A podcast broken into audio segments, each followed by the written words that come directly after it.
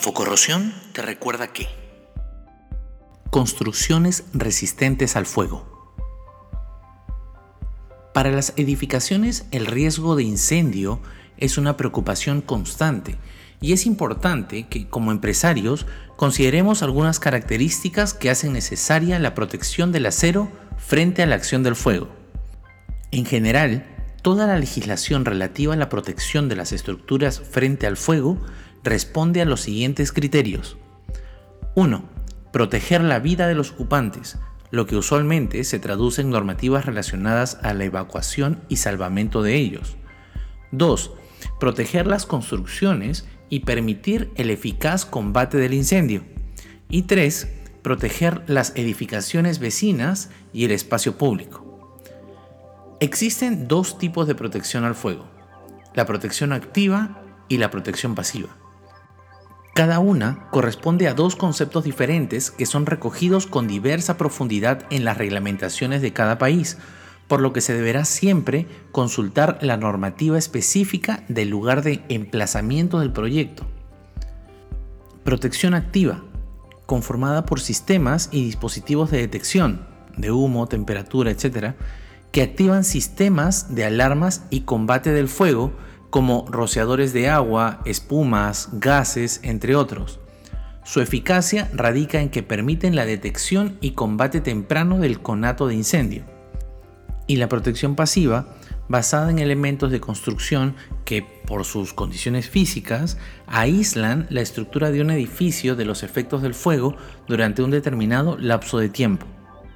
En general, las reglamentaciones vigentes especifican un determinado tiempo de resistencia al fuego a diferentes elementos constitutivos de una edificación, tiempo que se mide en minutos, 15, 30, 60, 120, 150 y 180. Aquí es donde entran las pinturas intumescentes, recubrimientos reactivos para la protección del acero estructural. A pesar de su gran resistencia, cuando el acero se calienta por encima de los 500 grados centígrados, como en caso de su exposición a un incendio, pierde la mitad de la resistencia mecánica que posee a temperatura ambiente, lo que conlleva al colapso de la estructura. El acero sin protección expuesto puede alcanzar su temperatura crítica en menos de 15 minutos durante un incendio.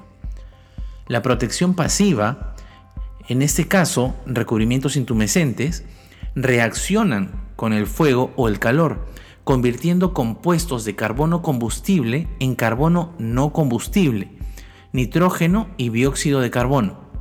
Esta reacción química forma una densa capa de espuma que al carbonizarse actúa como barrera aislante, generando así un efecto de intumescencia.